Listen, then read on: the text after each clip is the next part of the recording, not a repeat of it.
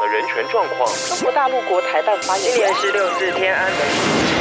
从新闻看见真实的中国，欢迎收听《中国这一刻》。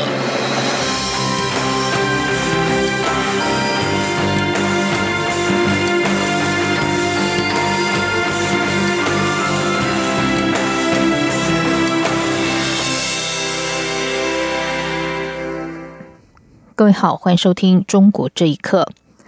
第二批武汉返台包机终于在昨天深夜和今天凌晨陆续搭乘国际航空回台，中华航空以及中国的东方航空两架专机返国。抵台的三百六十一名国人都已经入住检疫所进行隔离。中央流行疫情指挥中心表示，这批返台国人如果能够顺利的度过十四天的隔离期，预计三月二十四号就可以离开检疫所。指挥中心指挥官陈时中今天表示，虽然过程中出现了不少波折，让起航时间不断延后，所幸双方有心，还是能够在认知做法有落差的情况之下，促成这趟专机任务。这些返台国人也将会在四十八小时内完成裁剪，并以一人一室原则全数安置在三处检疫所。谈起两岸对于第二批包机的沟通情况，陈时中坦言，在这次专机处理过程中，专业对话太少，在沟通上还有一段很困难的路。他解释，中国方面处理专机窗口大多以行政官员居多，导致双方在防疫专业上的对话太少。至于何时会有第三批包机返台，指挥中心只表示，先把一件事情做好再说。对于外界关注东方航空机上的防疫作为，参与此行任务的指挥中心医疗应变组副组长王必胜表示，在华航机上所有全套防护装备都没有少，但是在东方航空上，对方只建议戴口罩，但我方仍然派出医护人员以乘客的身份登机，透过劝导方式指导国人完成全套防护。记者肖兆平报道。第二批武汉返台专机由国籍中华航空与中国东方航空在十号深夜与十一号凌晨陆续返抵国门，共接回三百六十一位国人。为了做好防疫，中央流行疫情指挥中心共派出十三名医护人员协助这趟接送任务。率队飞往武汉的指挥中心医疗应变组副组长王必胜十一号表示，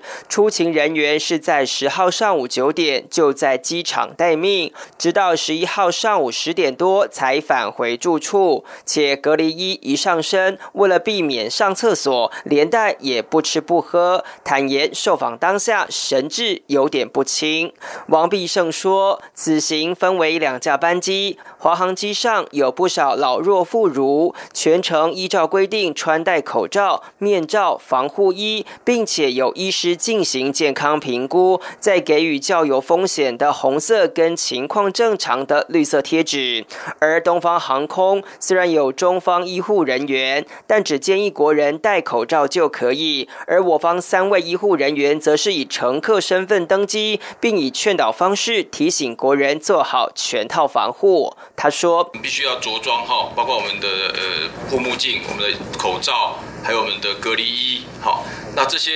两边都是一样，只是说在华航的部分是由我们自己来执行，哈。那在东航的部分，我们另外有一位医师，也就是我们那个这个 CDC 的防疫的林医师，哈，那带着我们两位的护理人员，但是他们是因为是乘客的身份。所以他们就是用这个呃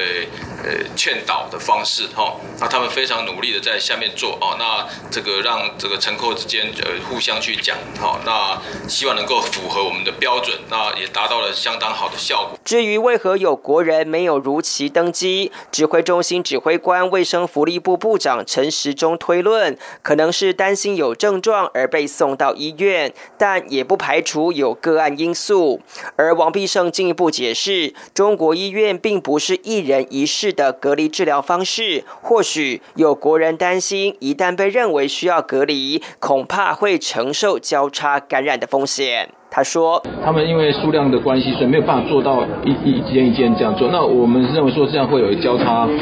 感染的风险的哈。那当然，这个是不是受到什么用，我们我们不清楚，这个我们就不清楚。指挥中心表示，由于三百六十一位民众的感染风险程度跟钻石公主号完全不同，所以规划在四十八小时内于检疫所内完成裁剪，其行李经过消毒后就能取回。预估三月二十四号左右就能返家。中央广播电台记者肖兆平采访报道。历经一个多月的沟通协调，第二批滞留武汉的国人终于接返回台。蔡英文总统及防疫指挥官陈时中都透露，由于两岸对于防护标准的认知落差和不同作为，沟通过程确实相当辛苦。建行科技大学气管系教授严建发今天受访时表示，疫情和一中完全无关，也无涉政治。我方以救人为主，不需要去占政治的便宜。如果有些词汇让对方敏感，我方不说就是。至于这次经验。能否成为两岸未来的沟通模式？严建发指出，我方应该是保持开放立场，主要还是得看北京的态度。正大名誉教授丁树范则认为，北京对于民进党仍然高度不信任，但透过这次沟通的经验，应该会对彼此有个新的认识和了解。未来这类型的具体事务，也许可以有一些谈判的基础。中共研究杂志社特约研究员吴色志也保持肯定的看法。他指出，单从第二批包机协商而言，看起来国民党的介入没有像上次那么深，这次反而应该是民进党政府琢磨较多，而且事先掌握名单，并且坚守防疫原则。由此可说，民进党对于两岸谈判上慢慢有一些小小成果。但吴色志也认为，如果要借此建构未来互动机制，还言之过早。毕竟这次是基于疫情考量，因此他建议未来两岸互动应该先从非政治性的软性议题开始处理。吴色志并指出，第二次接访完成之后，两边在媒体上都有一些情绪性发言，但他认为两岸的互动能够因这次包机而有所进展，就应该更珍惜这样的成果。中共总书记习近平十号首次对武汉疫情进行实地考察，当地戒备森严，甚至派远警进入居民的家庭里戒备。评论认为，习近平去武汉除了是为了推动复工，主要还是为了挽救政治危机。请听以下的报道：中共总书记习近平十号上午到武汉考察，习近平一行视察火神山医院后，转向东湖庭院社区视察。网传照片显示，该社区住户收到紧急通知，武汉市各区分局上午安排员警入户，对九楼以上进行安全排查，并在住户家中待一小时左右。另外，还有住户表示，狙击手已经在重要位置待命。当地居民在高处拍摄一段影片时说：“这今天是估计是中央的领导来了啊，楼顶上全部站了狙击手，这边也是的，都有狙击手待命了。”全部马路全部戒严，全部戒严。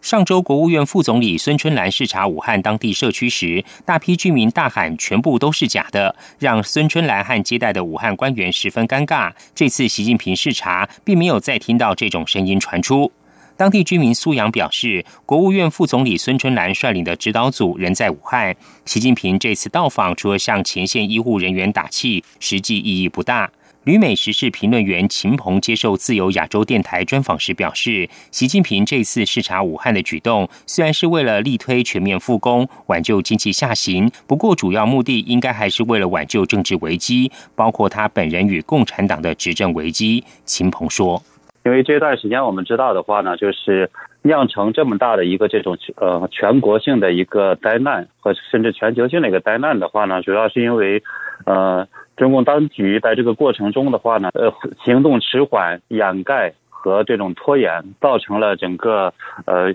不可收拾。然后呢，习近平本人呢，他存在呃决策的一个错误，他本人又在呃疫情发生之后的话呢，是没有及时的到武汉，遭到了这个呃全国的这样的一个批评。所以在这种情况下，他其实急于翻翻分回来。此外，秦鹏认为，受到这次疫情的冲击，接下来中国很难扮演世界经济火车头。中国这几年经济下行，美中贸易战更加速这种下行。根本原因是中国民间对经济丧失信心，要想完全靠基础建设拉抬经济成长不太容易。而且对中国来说，欧美国家是巨大的市场，随着欧美国家疫情的发展，也对中国经济造成打击。因此，疫情对中国经济造成重创是毫无疑问的。央广新闻整理报道。中共总书记习近平十号前往武汉社区视察疫情的时候，当地采取一户一警的高度戒备。不过，在微信上一度流传并转发到海外的影片显示，但当时仍然有其他的社区居民戴着口罩，举起写有“我们要吃肉”的白色布条，从社区内走向已经被警察封锁的社区门口，并质疑看习近平敢不敢来看。这段影片在十号中午一度在中国微信上流传，而同时，习近平在视察武汉东湖庭园社区前，当地住户被警方强力监控，同时发放白米、生肉、沙拉油等食品的软硬兼施照片，也在微信上快速扩散。我们要吃肉的影片不久就被网管删除，但仍然引起中国民众议论。不过，海外像是推特等社交平台上，仍然能看到这段画面。中国威胁捷克参议院议长，如果访问台湾，将对捷克企业进行报复，让捷克的政坛十分不满。总理和反对党领袖纷纷表示，将要求中国撤换大使。评论人士认为，现在很多国家对于中共的战狼式外交非常反感，让捷克年轻政治人物在面对中国强大的政治经济压力之下，也愿意诚实的说出真相。请听以下的报道。中国驻捷克大使张建敏日前致信捷克总统，抗议捷克前参议长科加洛计划访问台湾。张建敏在信中扬言，如果科加洛访问台湾，捷克的汽车制造商、经营消费金融的捷信集团等仰赖中国市场的捷克企业将付出代价。不过，科加洛在访问台湾之前突然因病离世。但是，这封语带威胁的信件让捷克政坛十分不满。众议院反对党人民民主党党团主席史坦尤拉在捷克的电视台表示，捷克是一个主权独立的国家。他预料同属人民民主党的参议院议长维特奇将向政府提出建议，要求中国撤换大使。捷克总理巴比斯也指出，这封信的内容让人难以接受。他将支持维特奇撤换中国大使的提案。巴比斯八号在捷克电视台表示，他和中国大使互动的经验不佳，原因是张建敏在捷克安全单位警告华为及中兴通讯产品安全性一事上说谎，宣称捷克政府已承诺将改正错误。台湾媒体人杨宪宏在接受自由亚洲电台访问时认为，中国不断干涉他国内政的战狼式外交，已经引起很多国家反感。也表达不会再接受中共威胁。华人民主书院董事会主席曾建元表示，尽管捷克总统齐曼亲共，但年轻的政治家愿意诚实的说出真相。曾建元说。捷克面对中国庞大的这种政治经济的压力跟诱惑，诚实的说出真相。捷克从过去哈维尔到现在的这个市长，他其实做了一个非常好的示范。未来的世界应当是在这些年轻的政治家的手中。那么我也期待继续发挥他们的这种影响力，才会让今天被中共践踏的这种国际秩序有机会去创新或重组。去年，布拉格市政府表示支持西藏，并要求北京删除姐妹城市协议中支援一中政策、不承认台湾的条款。同年十月，布拉格市长赫瑞普解除了跟北京的友好城市关系。今年一月十三号，与台北市正式缔结为姐妹市。央广新闻整理报道。在武汉肺炎疫情之下，中国籍吹哨人医师李文亮过世之后，自称发哨人的医师艾芬受访文章被狂删，再次掀起网友群情激愤，并且自动的以各种文体文字来翻译这篇文章，与网监人员斗智。艾芬接受《人物》杂志专访时说：“正是因为不断隐瞒、忽视疫情的严重性，才让武汉中心医院有多名的医护感染。”截至发稿，由《人物》杂志三月号发刊的这篇发哨人、发哨子的人专访，已经在社群媒体上出现了英文、韩文、日文、越南文、希伯来文，还有文言文等多种的语言版本。此外，口语中文版也出现躲避网络监察的各种不同排版或字体，包括直排书写。的古籍版、经文版、摩斯密码版、盲文点字版，还有毛泽东书法的毛体呈现的版本。另外还有火星文左右颠倒排或以电脑表情符号并排的全文。艾芬是武汉中心医院急诊科主任。二零一九年的十二月三十号，他拍下一名不明原因肺炎病人的病毒检测报告，传给自己的同学还有医生群组，希望他们注意防范。后来，这张图片成为包括李文亮在内最早一批人对外谈论武汉肺炎时发送的截图。艾芬当时也因此被医院监察科约谈。以上，中国这一刻，谢谢收听。